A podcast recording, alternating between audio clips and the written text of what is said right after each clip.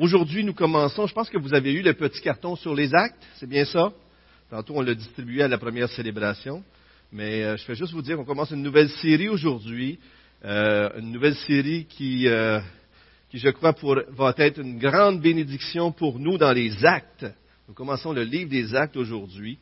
Et le, livre des actes est un livre vraiment spécial parce que lorsqu'on regarde le Nouveau Testament, on a quatre évangiles, donc quatre axes, à travers lesquels on peut voir la vie de Jésus. Mais les actes nous révèlent l'histoire du début de l'Église. Et si vous enlèveriez les actes du Nouveau Testament, on perdrait énormément de choses. Euh, les voyages missionnaires de Paul, euh, comment les églises se sont organisées, toutes ces choses-là. Mais une des grandes choses qu'on perdrait, ce serait la venue du Saint-Esprit, la Pentecôte. Et c'est énorme, énorme, énorme. Mais on peut le voir de différentes façons, les actes. Mais je commence avec, euh, vous savez, des fois il y a des choses qui, sont tristes juste parce que euh, il y a une bonne nouvelle qui est là, mais juste parce que je ne l'ai pas su à temps, je n'ai pas pu en profiter. Quand c'est un spécial, ça peut être triste, mais des fois c'est très grave euh, d'entendre une mauvaise nouvelle en retard. Je vous en donne un exemple. C'était durant la guerre de sécession, et l'histoire dit que 2070 soldats 2070 soldats britanniques et américains ont trouvé inutilement la mort parce que l'amnistie avait été signée, les hostilités avaient cessé officiellement, mais en raison de la lenteur des communications, imaginez-vous, à cause qu'ils n'ont pas appris que la guerre était finie, ces soldats-là ont continué de se battre et de mourir. Donc, il y avait une bonne nouvelle qui devait être annoncée, mais qui ne s'est pas rendue assez vite, et ces gens-là sont décédés, ils ont continué de faire la bataille, même si la guerre était terminée. Et lorsque tu, tu entends des choses comme ça, tu te dis, c'est terrible pareil quand tu y penses. De voir que parfois, une, bonne nouvelle qui n'est pas entendue assez rapidement peut nous priver euh, de la grâce de vivre la liberté et de, de souffrance énorme aussi. Le livre des actes est en quelque sorte une, un livre qui nous révèle le projet d'amour de Dieu. Ça nous révèle la poursuite passionnée de Dieu pour gagner son peuple. On peut lire le livre des actes, puis juste regarder ce qui arrive de bien, pas bien, puis les problèmes qu'ils ont à l'intérieur, à l'extérieur de l'Église, la persécution, ces choses-là. Mais en réalité, quand on y pense, le livre des actes, c'est l'accomplissement des promesses de l'Ancien Testament qui se sont accomplies en Jésus-Christ. Et puis là, c'est l'explosion ou l'expansion du royaume des cieux qui commence sur la terre. Imaginez-vous des gens qui se convertissent, des gens qui changent leur vie, des gens qui se réconcilient. Tout ce qu'on peut vivre dans une église qu'on vit ici à Saint-Hyacinthe, qu'on voit dans la vie des gens lorsqu'ils se convertissent, dans le livre des actes, c'est ça qui arrive aussi. Donc, ce n'est pas juste des choses négatives, c'est en fin de compte un événement qui a marqué l'histoire de l'humanité, un événement qui a changé les choses. L'évangile, Dieu attire les gens par son évangile, les rassemble en Église et après ça les renvoie en mission pour que de plus en plus de gens viennent à connaître Jésus-Christ et le Saint-Esprit est à l'œuvre et transforme des vies. Et nous, dans tout cela, frères et sœurs, on est invités à entrer dans ce merveilleux dans ce merveilleux parcours. Vous savez, euh, dans, des, dans, des, histoires ou dans des films, des fois, il y a un moment tournant. Je ne sais pas si vous avez déjà vu ça, mais tu sais, où ce que là, il y a un méchant qui règne, puis tout est sombre, puis à un moment donné, le gentil vient, puis la lumière apparaît. Tu sais, vous avez vous souvenez de cette, histoire-là? Ça arrive ça dans le roi lion. M'excuse de parler de petits bonhommes, là. Moi, j'aime bien les petits bonhommes. Euh, le, méchant, le roi, le roi lion, le, le père, c'était Mufasa. Euh, vous allez m'aider, là, hein? Vous allez m'aider, vous connaissez ça? Excellent. Si vous avez des petits-enfants ou si vous avez des enfants jeunes.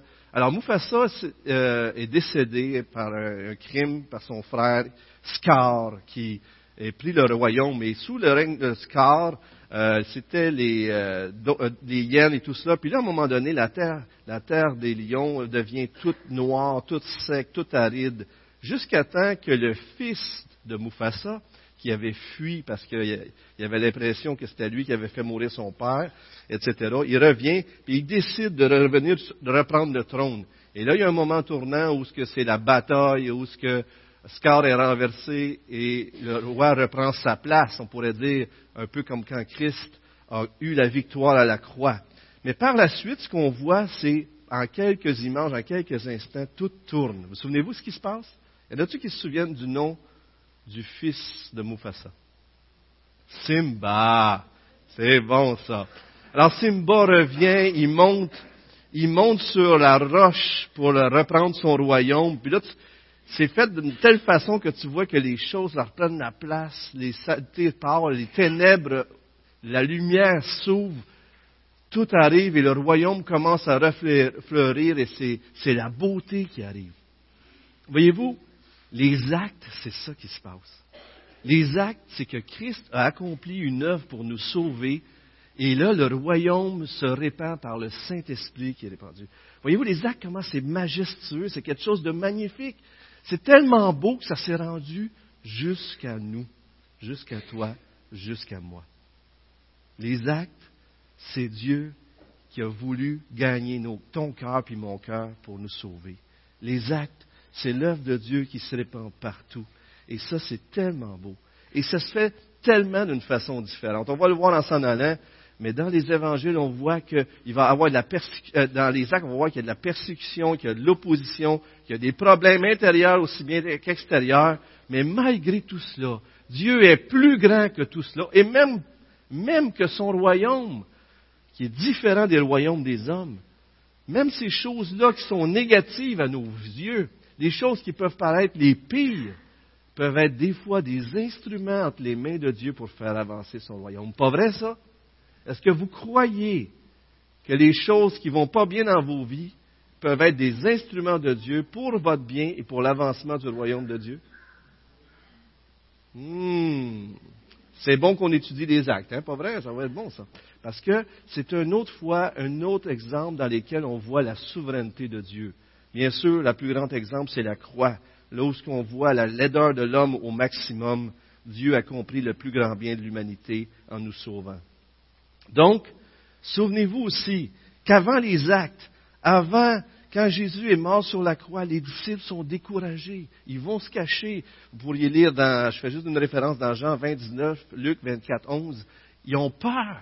Même si on les regarde sans leur maître, ils sont des peureux, ils sont pathétiques. On est pathétique sans notre maître.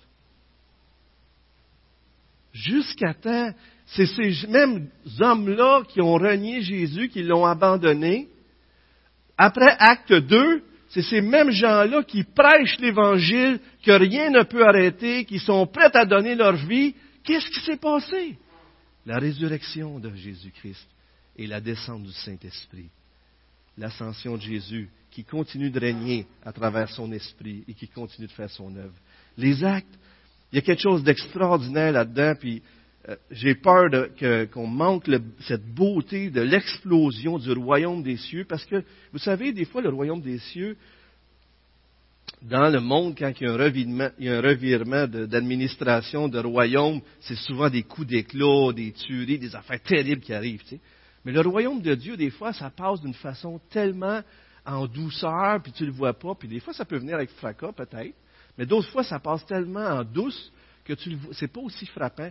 Puis à cause que c'est pas aussi frappant, nous on regarde ça puis ça peut paraître plus sobre, tu sais.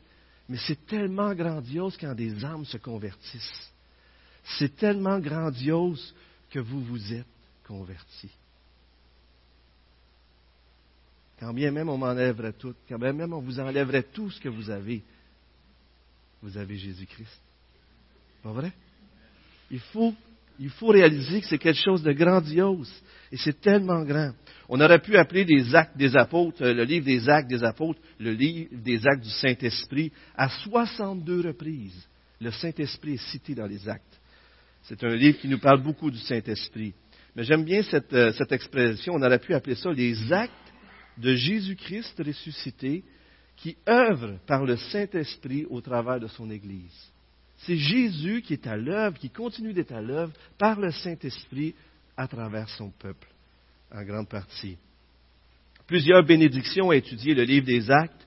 On peut le voir comme un miroir dans lequel notre Église, on s'examine comment l'Église que Dieu a fondée par le Saint-Esprit, les choses qui sont arrivées, comment tout ça peut avoir un impact, les valeurs, parce qu'il y a des choses qui sont arrivées qui étaient juste pour ce temps-là, mais il y a des choses, énormément de choses qu'on peut tirer, et c'est ce qu'on va regarder ensemble. Donc un miroir, c'est quoi être une Église et c'est quoi ça signifie? Il nous emmène à comprendre comment c'est fondamental l'importance du Saint-Esprit. Et durant cette série-là, j'espère vraiment qu'on va pouvoir découvrir ou même redécouvrir l'importance du Saint-Esprit, de son œuvre dans nos vies et comment Dieu l'utilise pour notre bien. Finalement, on peut certainement aussi voir quelle est la mission centrale de l'Église. La mission centrale de l'Église d'apporter la bonne nouvelle et qu'on va voir dès ce matin avec les points que je vais vous présenter. Ce matin, nous allons voir qu'on va introduire la série avec les premiers onze versets du livre des Actes. Et j'ai appelé le message, j'ai pris le message, j'ai appelé le titre, Vous serez mes témoins. C'est dans le texte. Jésus dit à ses disciples au verset 8, le verset central et stratégique de tout le livre, Vous serez mes témoins. Et aujourd'hui, on va voir l'importance de cette mission-là, d'aller et de faire de toutes les nations des disciples, d'annoncer les bonnes nouvelles. L'importance de la mission, la puissance pour la mission, que Dieu nous donne et l'espérance dans la mission. Et on va voir donc l'importance, la puissance et l'espérance pour cette mission que Dieu nous confie. Prions ensemble, si vous voulez bien. Excusez-moi. Seigneur, merci pour euh, ce temps qu'on a avec toi ce matin. Seigneur, ce livre est extraordinaire et on aimerait vraiment que ce soit toi qui, qui nous ouvre l'esprit qui ouvre nos cœurs, Seigneur, et qui nous parle ce matin et durant toute cette série. C'est à toi qu'on vient, Seigneur, parce que l'homme peut être une cymbale qui résonne. Et nous, ce qu'on veut, ce que les gens veulent ici ce matin, ce que, ce que, ton peuple a besoin, ce que ce monde a besoin, c'est de t'entendre parler, toi, Seigneur. Alors, Seigneur, parle à nos cœurs ce matin. Ouvre notre esprit. Fais-nous du bien. Console-nous, fortifie-nous, exhorte-nous, Seigneur, par cette série remplie de ton esprit, Seigneur, tes serviteurs, afin qu'à chaque fois qu'il y en a un qui apporte ta parole, il apporte quelque chose qui va instruire ton peuple, l'édifier, l'encourager et l'édifier pour ta plus grande gloire, Seigneur. Fais-nous du bien par cette série. Bénis-nous ce matin, Seigneur. On a besoin de toi. On va prendre le repas du Seigneur aussi. On aimerait t'honorer. Alors, Seigneur, reçois tout cela comme d'un parfum, d'une agréable odeur. Au nom de Jésus-Christ, je prie. Amen.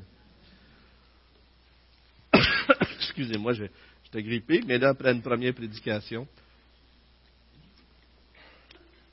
j'espère que je ne vous maganerai pas trop. Les trois premiers versets, regardons ensemble l'importance de la mission.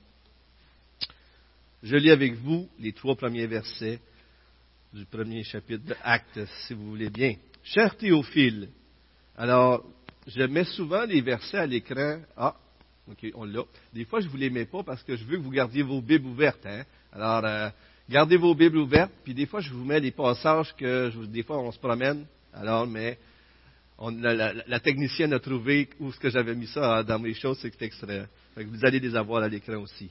Cher Théophile, dans mon premier livre, j'ai parlé de tout ce que Jésus a commencé de faire et d'enseigner, jusqu'au jour où il a été enlevé au ciel, après avoir donné ses ordres par le Saint-Esprit aux apôtres qu'il avait choisis.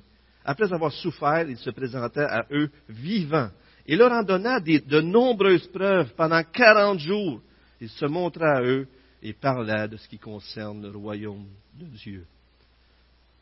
Le livre des Actes a été écrit par, a été, est le tome 2 de l'évangile de Luc, en d'autres mots.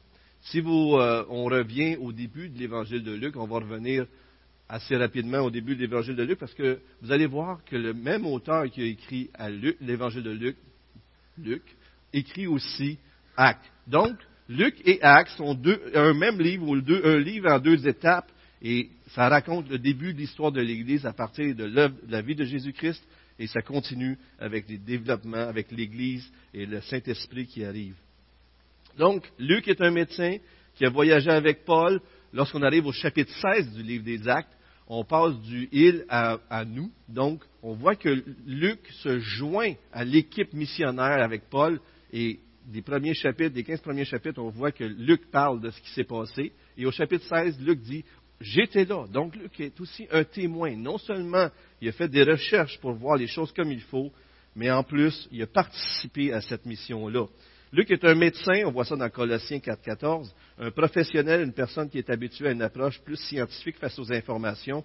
Alors vous allez voir dans le passage qu'on va lire comment il met une emphase sur la précision des témoignages oculaires des choses qui ont été cherchées pour Luc, pour l'évangile de Luc, et pour Acte, bien sûr, donc, parce qu'on voit qu'il écrit au même personnage, à Théophile.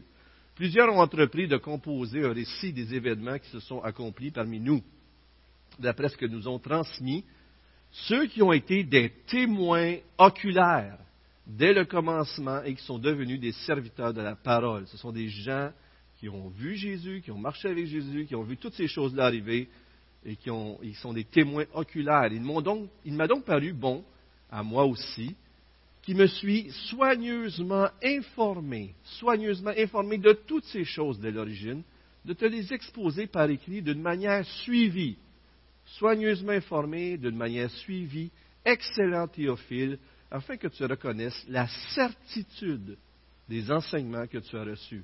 En d'autres mots, Luc écrit ses livres, excuse-moi, écrit ses livres pour que Théophile et ceux qui le lisent comprennent comment toutes ces choses-là sont vraies, établies, exactes, et que c'est des témoins oculaires qui, le partagent. Et et, c'est vraiment, il y a une emphase ici, et on voit que cher Théophile, dans Acte 1, verset 1, c'est le même personnage. D'ailleurs, qui est ce Théophile? La personne euh, Théophile euh, est le même, bien sûr, personnage dans les deux, c'est assez clair, mais le mot Théophile peut être interprété aussi théologiquement. Ce nom, comme plusieurs noms dans la Bible, ont une signification. Ça veut dire celui qui aime Dieu ou plus probablement celui qui est cher à Dieu. En d'autres mots, euh, certains ont pensé que ça pourrait être une adresse à, des gens qui cherchent Dieu ou qui, des chrétiens qui veulent en savoir plus sur le christianisme. Mais, selon la formulation de 1.3, euh, excellent Théophile, il semble plus que c'est un personnage. Mais c'est quand même intéressant de voir que même s'il s'adressait à un personnage, ce personnage-là porte le nom de celui qui est cher à Dieu. Et, donc, euh, excellent Théophile, c'était aussi une méthode euh, honorifique de parler à des gens éduqués ou sophistiqués. Donc, on voit que Luc prend le temps de vouloir bien présenter l'Évangile d'une façon claire et suivie et soignée à une personne qui avait besoin de faits clairs, précis, exacts, et c'est des outils que Dieu nous donne pour fortifier notre foi. Chose intéressante, on arrive au verset 1, et ça nous dit que j'ai parlé de tout ce que Jésus a commencé de faire et d'enseigner. Si Jésus, si Luc, dès le début de Acte, dit que dans Luc, il a commencé de parler de ce que Jésus a commencé à faire et à dire, ça veut dire que dans Acte, Jésus continue. On, comprend? On comprend? Donc, ce que Luc est en train de dire, c'est que Jésus a commencé à faire et dire. Ça, c'est déjà quelque chose de très intéressant. Il prend le temps de dire que Jésus, il ne faisait pas juste parler, il faisait des choses extraordinaires, mais il continue, Jésus, son œuvre dans les actes. Comme tous les autres livres de la Bible, de Genèse à Apocalypse, vous le savez, qui est le personnage central de toute la Bible? C'est Jésus-Christ. Jésus-Christ, Jésus-Christ crucifié, le plan de rédemption de Dieu, c'est le, le thème principal de toute la Bible. Et c'est très important qu'on garde toujours ça à l'esprit. Et dans Actes, ça ne change pas. Ce que Jésus a commencé dans Luc, maintenant il le continue dans les actes. En d'autres mots, il envoie son esprit et à travers son esprit et l'Église, l'Église est l'instrument à travers lequel Dieu accomplit, continue d'accomplir son œuvre, Jésus-Christ accomplit son œuvre. Après tout, ne sommes-nous pas le corps de Christ, comme un Corinthien 12 le dit? Il dit, écrit au verset 3, que pendant plusieurs jours, il a laissé plusieurs preuves. En d'autres mots, pendant 40 jours, il a laissé des preuves qu'il était vivant. Qu'est-ce que Jésus est en train de faire pendant ces 40 jours-là? Il se présente à ses disciples, il leur parle du royaume des cieux, il leur parle euh, du Saint-Esprit et il leur parle de leur mission. Et pendant 40 jours, il est en train de les préparer à être des témoins. Pensez-y. 40 jours. Est-ce que ça revient dans la Bible? Où est-ce qu'on voit ça, les 40 jours? Ou 40, 40 quelque chose. Moïse, il a jeûné pendant 40, puis je pense qu'il en a rajouté un autre 40 par après. Hein? C'était assez spécial. Mais 40 ans dans le désert, Israël. Avant d'entrer dans la terre promise, il y a eu 40 ans de préparation. 40, hein, ça revient dans les Écritures. Jésus a jeûné 40 jours avant de débuter son ministère. Et ici, on voit que pendant 40 jours, Jésus se présente vivant à ses témoins pour les préparer justement à être de bons témoins. Et donc, juste avant, il y a 40 jours entre la résurrection et l'ascension de Jésus, quand Jésus est monté au ciel. Et il y a 10 jours entre l'ascension de Jésus et la Pentecôte, ce qui donne 50 jours. Luc est le seul qui fait référence à ce 40 jours-là. Donc, qu'est-ce qu'il parle? De quoi parle un homme juste avant de partir? Dans le cas de Jésus, il ne pouvait plus mourir, il ne pouvait pas mourir. Donc, mais une personne qui est en train de mourir, lorsqu'il parle à quelqu'un, il dit les dernières choses. D'habitude, il dit des choses importantes, pas vrai? Jésus, de quoi parle-t-il lorsqu'on regarde le texte? Du royaume de cieux. Un sujet qui a été important pour lui durant tout son ministère. Mais il parle du Saint-Esprit aussi et la mission. Le Saint-Esprit va venir. Et vous serez mes témoins. Luc le répète, le dit à la fin de l'évangile de Luc, attendez, et au début de l'acte, il dit attendez, et ça nous amène au deuxième point. Non seulement c'est important, l'importance de la mission est centrale parce que dès le début des actes, le passage d'introduction, le verset clé, Luc dit, vous serez mes témoins, et on voit toute la préparation pour ça. Mais dans la deuxième chose qu'on va voir aujourd'hui, c'est la puissance que Dieu donne à travers son Saint-Esprit à ses disciples pour être ses témoins. Lisons ensemble les versets 4 à 8 de, Acte 1. Excusez. Verset 4. Alors qu'ils se trouvaient à leur compagnie, Jésus, bien sûr, il leur recommanda de ne pas s'éloigner de Jérusalem, mais d'attendre ce que le Père avait promis. Ce que je vous ai annoncé, leur dit-il, car Jean a baptisé d'eau, mais vous, dans peu de jours, vous serez baptisés du Saint-Esprit. Alors que les apôtres étaient réunis, ils lui demandèrent, ils, les apôtres lui demandèrent à Jésus, Seigneur, est-ce que à ce moment-là que tu rétabliras le royaume pour Israël? Il leur répondit, ce n'est pas à vous de connaître les temps et les moments que le Père a fixés de sa propre autorité, mais vous recevrez une puissance lorsque le Saint-Esprit viendra sur vous, et vous serez mes témoins à Jérusalem, dans toute la Judée, dans la Samarie et jusqu'aux extrémités de la terre. Comme j'ai dit, Luc finit son évangile en disant Attendez, vous allez recevoir une puissance. Et le début de l'acte, Luc le répète pour être sûr, dirait que montre l'emphase Attendez, vous allez être baptisés du Saint-Esprit. Comme euh, Jean-Baptiste avait prédit dans Luc 3,16 Moi je vous baptise d'eau, mais lui, celui qui vient va vous baptiser du Saint-Esprit. Le Saint-Esprit aurait pu être, on pourrait dire que le Saint-Esprit c'est le début des actes que le chapitre 1 introduit l'arrivée du Saint-Esprit au chapitre 2. C'est vraiment, le chapitre 1 met en place toutes les choses et le chapitre 2, le Saint-Esprit arrive. Alors c'est vraiment l'événement historique qui était annoncé par les prophètes qui arrive enfin à son terme à travers l'Église, à travers l'effusion du Saint-Esprit.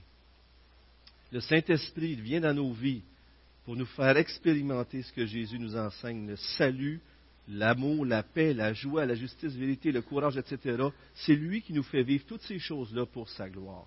Si vous voulez en savoir plus sur le Saint-Esprit, il y a plusieurs endroits que vous pourriez lire, mais un des passages que vous pourriez lire, c'est Jean 14 à 16. Certains le savez, Jean 14 à 16, Jésus parle beaucoup du Saint-Esprit. Prenons quelques instants juste pour lire trois versets rapidement, trois passages. Jean 14, quant à moi, je prierai le Père, et il vous donnera un autre défenseur, peut-être certains ont avocat ou un autre mot, afin qu'il reste éternellement avec vous. N'est-ce pas extraordinaire ça? Afin qu'il reste éternellement avec vous. L'esprit de la vérité. N'est-ce pas vrai que lorsqu'on s'est converti, lorsque le Saint-Esprit est rentré dans nos vies, les Écritures se sont ouvertes pour nous? On s'est mis à comprendre les choses comme jamais que le monde ne peut pas accepter parce qu'il ne le voit pas, il ne le connaît pas, le Saint-Esprit, mais vous, vous le connaissez, car il reste avec vous, et il sera en vous. Je ne vous laisserai pas orphelin, je reviens vers vous. Jésus dit, je m'en vais, mais je ne vous laisserai pas toute seule. Je ne vous laisserai pas orphelin. Je vais revenir. Regardez chapitre 15. quand sera venu le défenseur que je vous enverrai de la part du Père, l'Esprit de la vérité qui vient du Père, il rendra témoignage de moi, et vous aussi, vous me rendrez témoignage parce que vous êtes avec moi depuis le début. Le Saint-Esprit, son rôle va être de révéler Jésus-Christ. Lorsque le Saint-Esprit est présent au milieu d'une assemblée, lorsque le Saint-Esprit est présent dans notre vie, Christ va être glorifié. Lorsque le Saint-Esprit, une personne est remplie du Saint-Esprit, on pourrait quasiment dire qu'elle devrait être en amour avec Jésus-Christ. Parce que c'est ça que le Saint-Esprit fait. Il rend témoignage de Jésus-Christ. Il nous le fait comprendre, le connaître, lui, son œuvre et Dieu à travers tout cela. C'est ça que le Saint-Esprit fait. Mais ce qu'il fait, il va rendre témoignage de moi et vous allez rendre témoignage de moi. Regardez le chapitre 16. Maintenant, je m'en vais vers celui qui m'a envoyé. Vous savez, vous avez sûrement pensé déjà, et si Jésus serait là aujourd'hui? Si je pourrais manger avec lui à table, discuter avec lui, ce serait-tu cool, hein? On a-tu déjà pensé ça? Non, vous n'avez pas pensé ça? Oui, hein, en vrai, Jésus touché. Regardez ce qui est écrit, verset 6. Je vous ai dit que je m'en allais, mais, parce que je vous ai parlé ainsi, la tristesse a rempli votre cœur. Cependant, je vous le dis la vérité, je vous dis la vérité. Il vaut mieux pour vous que je m'en aille. En effet, si je ne m'en vais pas, le défenseur ne viendra pas vers vous, mais si je m'en vais, je vous, je vous l'enverrai, et quand il sera venu, il convaincra le monde en ce qui concerne le péché, la justice, le jugement. Remarquez, Jésus dit, je m'en vais, mais je ne vous laisse pas toute seule, je ne vous laisse pas orphelin, je vais rester avec vous, je vous envoie le Saint-Esprit. Et il dit, le Saint-Esprit va rendre témoignage de moi, et, et vous rendrez témoignage de moi. Et ici, remarquez comment ça se termine. C'est le Saint-Esprit qui va convaincre, convaincre, convaincre, convaincre. Ça termine encore par la mission. Ça termine en parlant de l'œuvre du témoignage de Jésus-Christ. C'est tellement grandiose. Le Saint-Esprit, c'est vraiment un sujet grand et j'espère qu'on va y revenir et qu'on va regoûter parce que le même esprit qui était là du temps des actes et qui a fait ces œuvres extraordinaires, c'est le même esprit qui vous habite aujourd'hui par la grâce de Dieu. Est-ce que vous croyez ça? Oui, c'est bon, je suis content qu'il y en ait qui y croient. Donc, cette même puissance-là, la même puissance qu'on va lire dans les actes, habite en vous pour transformer vos vies et pour vous utiliser malgré vos faiblesses pour l'avancement du royaume des cieux. Est-ce que c'est possible, ça, Claude? Amen. Amen. Tout le monde a dit oui, puis toi, tu ne disais pas oui, Claude. Amen. Il faut laisser le Saint-Esprit faire. Fait que là, les disciples sont là, puis là, les disciples, qu'est-ce qu'ils pensent? Eux autres, ils ont juste hâte que le royaume arrive. Mais ils ont poursu le Saint-Esprit encore. Fait qu'ils sont un peu biaisés. Ils commettent une erreur. Ils disent, Seigneur, est-ce que c'est là que tu vas rétablir le royaume d'Israël?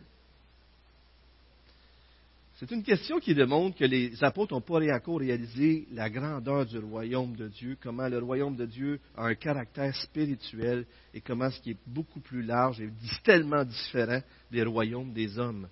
Les disciples attendaient encore un royaume militaire, politique et national, semble-t-il, national, et il va falloir que le Saint-Esprit leur montre. Et là, Jésus leur dit, ce n'est pas à vous de connaître les temps ou les moments que le Père a fixés.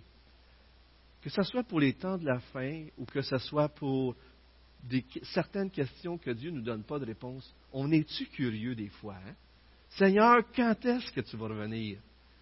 Est-ce que c'est le bon temps? Des fois, on aimerait quasiment savoir la date. Hein?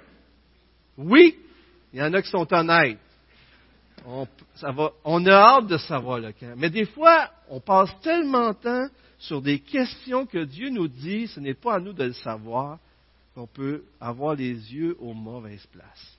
C'est pas pas, pas important d'attendre le retour de Christ. Ne me méprenez pas là. C'est très important. Et le troisième point de ce matin, l'espérance, ça revient à ça dans le fond. L'idée, c'est L'idée, c'est que des fois, on passe tellement de temps sur les choses que Dieu nous dit. Ça, c'est moi qui s'en occupe de ça. Les choses cachées sont à l'Éternel. Les choses révélées sont à nous. Deutéronome 29, 29. On est d'accord? En d'autres mots, Dieu nous dit dans Deutéronome, il nous parle des choses qui étaient pour arriver. Il dit, regardez bien là. Il y a des choses qui vont arriver, mais ça, c'est à moi de m'en occuper. Vous autres, je vous ai déjà dit ce que vous avez à faire. Si on s'occuperait des choses qu'on a à faire en espérant son retour, je pense que ça serait beaucoup plus productif que juste toujours chercher à savoir s'il revient, puis pas s'occuper des choses qu'on a à s'occuper. On est d'accord? Des fois, les enfants viennent nous voir, puis on leur demande quelque chose, puis ils nous disent Oui, mais oui, mais je voudrais avoir ça, oui, mais quand je vais avoir ma crème glacée, oui, mais quand je vais avoir. Je t'ai demandé de faire quelque chose. Ça vous est-il déjà arrivé? Non? Fais qu'est-ce que tu as à faire, puis moi, je m'occupe du reste. C'est pas vrai que c'est comme ça? Dieu nous dit Laissez-moi m'occuper de ça. Moi, je vais m'occuper de ces choses-là. Mais ce qui est intéressant, c'est qu'il promet la venue de la puissance de Saint-Esprit. Et le royaume et la puissance viennent souvent ensemble. Donc, Jésus ne fait pas juste leur dire, regardez là, prenez les choses que je vous dis, puis moi je m'occupe du reste. Mais là, il dit aussi, je vous envoie une puissance. Et le royaume de Dieu est tellement différent. Dieu établit ses lois dans la vie de son peuple, pas par la force, mais par le Saint-Esprit. Il est propagé par des témoins et non des soldats, par l'évangile de paix et non par une déclaration de guerre par l'œuvre de l'Esprit et non par la force des armes, de l'intrigue politique ou de la violence. Le royaume de Dieu est tellement différent que dans notre tête, à nous les hommes, des fois, on ne comprend pas tout ce qui se passe. Puis on voudrait tellement, on voudrait tellement que ça se passe à notre façon. Mais le royaume de Dieu est spirituel. Il englobe beaucoup plus que ça. Il va englober toute la réalité physique. Il l'englobe. Dieu est souverain. Mais spirituellement, il s'exprime et c'est comme ça que les vies sont transformées, les valeurs des citoyens du royaume sont transformées et les gens, le royaume s'établit dans notre vie. Avez-vous déjà remarqué que nous autres, on vise des buts dans notre vie, mais que le parcours pour Dieu est aussi important que le but qu'on vise? Des fois, nous autres, on vise, mettons, à évangéliser, on vise à, faire des choses, à construire un bâtiment, tout, plein de choses à faire pour Dieu. On peut faire plein de choses pour Dieu. Puis en s'en allant, on réalise que Dieu fait plein de choses dans nos vies en s'en allant parce qu'on veut faire des choses pour lui. En d'autres mots, il est en train d'établir son royaume dans nos vies, alors même qu'on pense qu'il faudra faire ça pour établir le sien sur la terre. Le parcours, frères et sœurs, ce que vous êtes en train de vivre, même si vous n'êtes pas atteint à votre but, est déjà la réalité du royaume. Dieu est déjà en train de travailler dans vos vies présentement. Et le but est important des fois, mais ce n'est pas juste ça le but, parce que le but, c'est d'établir son royaume dans ta vie, dans ton cœur, qui règne dans tous les aspects des sphères de ta vie. Et en tout cas, pour moi, c'est tellement fort, c'est tellement beau cette idée-là aussi. Et, pour lui, il n'y a, plus de juifs et non-juifs. Le royaume est partout parce que Dieu règne sur tous. Et on arrive au verset 8, le verset central, le verset, en d'autres mots, qui lance tout le livre. Euh, vous serez mes témoins jusqu'aux extrémités de la terre, en résumé. Ce verset donne le thème central des actes. Il fournit aussi une, ébauche du livre. Jérusalem, vous serez mes témoins à Jérusalem, Judée, Samarie, chapitre 1 à 7, Jérusalem. 8 à 12, la Judée et la Samarie, on voit ça, et jusqu'à la fin de la terre. Et bien sûr, lorsqu'on arrive à Rome, le César, si l'Évangile, si l'Église se rend à Rome, le monde entier. Et ça termine en disant que Paul prêchait la parole en toute liberté au chapitre 28, le dernier verset, les derniers versets. Alors c'est tellement beau de voir que dans les actes, on voit déjà l'explosion du, verset 1 se fait, ce que ça se fait. Donc la, mort, la résurrection, l'ascension de Jésus culmine dans ce don du Saint-Esprit qui est donné aux autres pour qu'ils soient équipés pour être leurs témoins. Écoutez bien ceci. Tout comme l'Esprit est venu sur Jésus pour l'équiper dans son ministère public, vous vous souvenez au début du ministère de Jésus, il y a une colombe qui descend, le Saint-Esprit vient sur lui, puis il commence son ministère après ça. Tout comme l'Esprit est venu sur Jésus pour l'équiper pour son ministère public, de même, l'Esprit devait venir sur l'Église, sur son peuple, pour les équiper, pour être ses témoins. Et ce Saint-Esprit-là avait été annoncé dans l'Ancien Testament. Et, dans les prophètes, on mélange le royaume de Dieu et le Saint-Esprit parce que le Saint-Esprit, répandu généreusement, est un des principaux signes des bénédictions du règne de Dieu. Et Dieu, lorsque le Saint-Esprit est en une place, il intègre la loi dans nos cœurs d'une façon vivante et elle est présente au milieu de son peuple et ça transforme nos cœurs et il règne non seulement par l'extérieur, mais par l'intérieur parce qu'il a gagné nos cœurs. Être témoin, il faut penser que c'est bien plus que juste parler.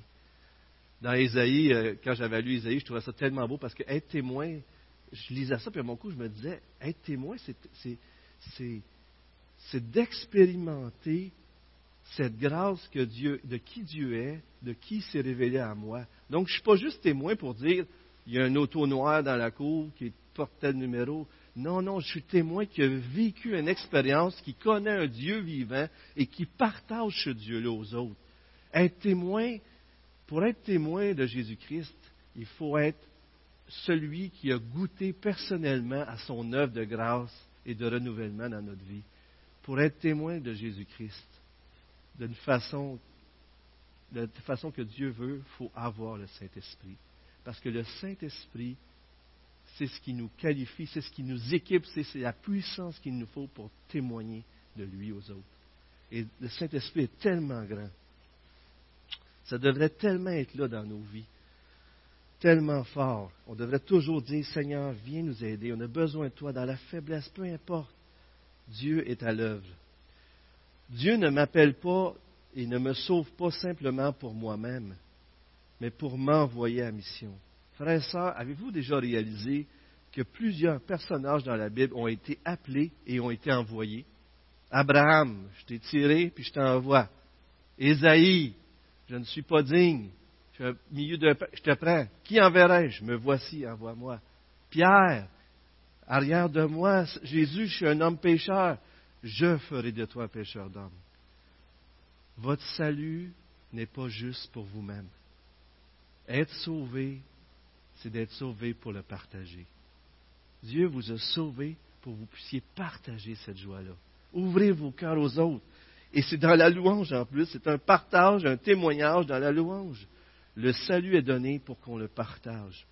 Vous savez, vous avez entendu parler de Gilles Saunier qui est mourant. On lui donne euh, un pasteur de l'église de Saint-Hubert, c'est le père de Martin, euh, Martin Saunier, qui, vous savez, qui est venu ici avec Karine et toute leur belle famille. Ils sont rendus missionnaires au camp.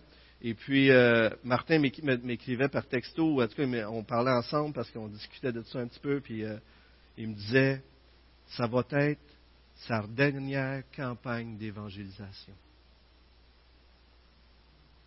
Imaginez-vous qu'un homme qui est en train de mourir pense que la famille voit ça comme si c'était comme sa dernière campagne d'évangélisation. Gilles Saunier a toujours eu à cœur de partager l'Évangile. C'était un fardeau sur sa vie. Vous savez quoi? Il a compris que depuis que Jésus a été enlevé jusqu'à son retour, le mandat que nous avons, c'est d'annoncer la bonne nouvelle. C'est pas extraordinaire, ça? Remarquez, parlez aux chrétiens qui vieillissent. Demandez à Claude, demandez à Gilles, qu'est-ce qui, plus que tu vieillis, même moi je suis le même, plus que je vieillis, plus que je me dis, les âmes. Les âmes. Il nous reste de moins en moins de temps. Qu'est-ce que cela implique pour vous, frères et sœurs? Quelle est ta Jérusalem? Tes proches, les gens qui sont alentour de toi, ta Judée, ta nation, ton peuple, ta Samarie, on va en parler bien sûr plus tard, mais c'est les Samaritains puis les Juifs, c'était pas trop trop beau là ensemble. Mais avec Jésus-Christ, on passe par-dessus les gens qui sont différents de nous. Qui sont les gens qui sont différents de toi, pour qui tu dois passer la ligne de la culture et des préjugés et sortir de ta zone de confort pour les aimer? Quel est notre rôle qu'on remplit face à la mission? Face à la mission vers, vers les extrémités de la terre, frères et sœurs. Est-ce qu'on partage nos finances? Est-ce qu'on investit dans l'Église? Est-ce qu'on participe à tout ça? Je sais que plusieurs le font et qu'on le fait en Église. On veut atteindre 15 euh, à 20% avec nos missions et j'espère qu'un jour on va l'atteindre. Mais continuons dans cette même lancée et améliorons-nous. J'arrive à la troisième point, l'espérance de la mission pour conclure. Donc, on a vu l'importance de la mission. On a vu comment on va remplir cette mission-là? Par le Saint-Esprit. C'est lui qui nous équipe et qui, nous équipe et nous rend capables. Terminons avec l'espérance dans la mission. Versets 9 à 11. Après avoir dit cela, il s'éleva dans les airs pendant qu'il les regardait, et une nuée le cacha à leurs yeux. Et comme ils avaient les regards fixés vers le ciel pendant qu'ils s'en allaient, deux hommes habillés de blanc leur apparurent et dirent Hommes de Galilée, pourquoi restez-vous à regarder le ciel? Ce Jésus qui a été enlevé au ciel du milieu de vous reviendra de la même manière lorsque vous l'avez vu aller au ciel. Ce Jésus-là, vous avez vu partir, va revenir. Une chose qui est importante de voir, c'est que Jésus aurait pu disparaître. Vous avez-vous vu dans les évangiles que Jésus se présentait dans une pièce, c'était toute barrée, mais il apparaissait là, puis il n'a pas ouvert la porte à rien.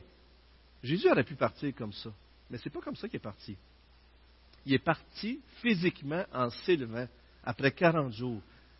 Il semble que Jésus voulait communiquer clairement que c'était la finale. Il s'en allait au ciel jusqu'à son retour pour nous envoyer le Saint-Esprit. Il a fait ça différemment. Il pourrait plus se présenter, il aurait pu disparaître. Non, il décide de s'enlever sur une nuée. Qu'est-ce que ça, veut dire, une nuée, dans les Écritures? C'est quoi une nuée? Quand que vous, vous, voyez le mot nuée dans la Bible, où c'est que vous voyez ça? Une direction, oui, mais on a-tu vu des nuées spéciales en lien avec d'autres choses où ça signifiait quoi? La sortie d'Égypte, il y avait une nuée qui guidait le peuple la nuée venait sur le temple et le tabernacle et représentait la présence de Dieu. Même dans le Nouveau Testament, lorsque Jésus monte sur la montagne de la transfiguration, il y a une nuée qui descend, qui les englobe, et le Père parle. Jésus est enlevé sur une nuée, et c'est écrit qu'il va revenir de la même façon. Et je pense qu'il y a un aspect là-dedans très, euh, qui montre que Jésus était physique, pleinement Dieu et pleinement homme. Il est parti avec son corps et il va revenir avec son corps. Donc c'est une réalité qui est là. Mais encore ici, on voit peut-être une deuxième erreur. Et c'est ce que je trouve intéressant, c'est que, excusez-moi,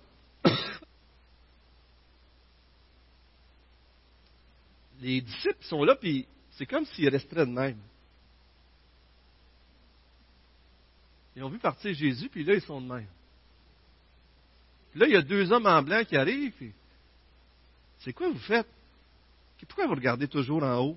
Avez-vous vu comment ça arrive? Pourquoi vous regardez toujours en haut? C'est comme si les deux hommes en blanc, on voit ailleurs dans les Écritures des hommes en blanc comme ça, c'est souvent lié à des anges. Donc, c'est probablement des anges. Mais c'est comme si c'est comme si ces deux hommes-là, les frères, pourquoi vous restez là? C'est quoi vous faites? Pourquoi vous restez la tête dans les nuages?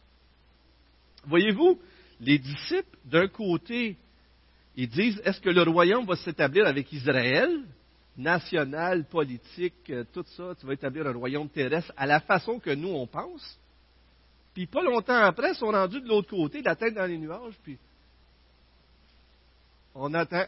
quand est-ce que tu reviens, Jésus? Euh, Voyez-vous, deux extrêmes qu'on peut vivre, même nous comme chrétiens, et je pense qu'il y en a quelque chose à retenir là-dedans, c'est qu'il y en a un qui espérait un pouvoir politique, la restauration sur la terre, puis l'autre était préoccupé par le céleste, un qui rêve à établir un royaume utopique sur la terre, l'autre qui rêve au bonheur céleste. En d'autres mots, en tant que chrétien, on pourrait vivre notre vie puis juste attendre le ciel. Il faut l'attendre le ciel, on s'entend bien là mais dans le sens a juste attendre le ciel puis de rien faire en attendant. Comprenez ce que je veux dire? On pourrait attendre le ciel. J'ai hâte que le ciel arrive? J'ai hâte de mourir. Je comprends ça, là. Il faut espérer le ciel. Il faut vivre avec ces deux pensées. On vit entre la croix et le retour de Christ. C'est comme ça qu'on doit vivre. Mais si on est trop axé sur le royaume à notre façon, on va établir un royaume avec nos propres forces. Si on est trop axé pour être dans le ciel, on la tête dans les nuages, mais on ne serait pas sur la terre. La solution à ça, vous serez mes témoins. Quand tu prêches l'Évangile, c'est pas facile, pas vrai? Tu espères dans le ciel, tu espères que les choses vont se terminer, tu espères, mais tu comptes sur Dieu, mais en même temps, tu, tu marches avec sa force. C'est comme si témoigner donne un équilibre dans la façon de faire les choses. Et c'est tellement extraordinaire parce que la solution pour Dieu, de ne pas être juste dans la tête dans les nuages, puis de ne pas être juste à faire les choses à notre façon. Prêchez l'Évangile, parlez du royaume. Ça va vous donner de l'espoir, ça va vous donner de la vision et du courage de savoir que Jésus revient. Mais ne soyez pas juste la tête dans les nuages. Je, est-ce qu'on peut présenter le petit vidéo? On a un petit vidéo juste avant d'aller au repas du Seigneur. Et euh, vidéo qu'on a présentée à l'aumônerie. Et euh, j'espère que ma soeur ne m'en voudra pas parce que je ai pas demandé, mais euh, j'avais déjà demandé pour voir si c'était correct.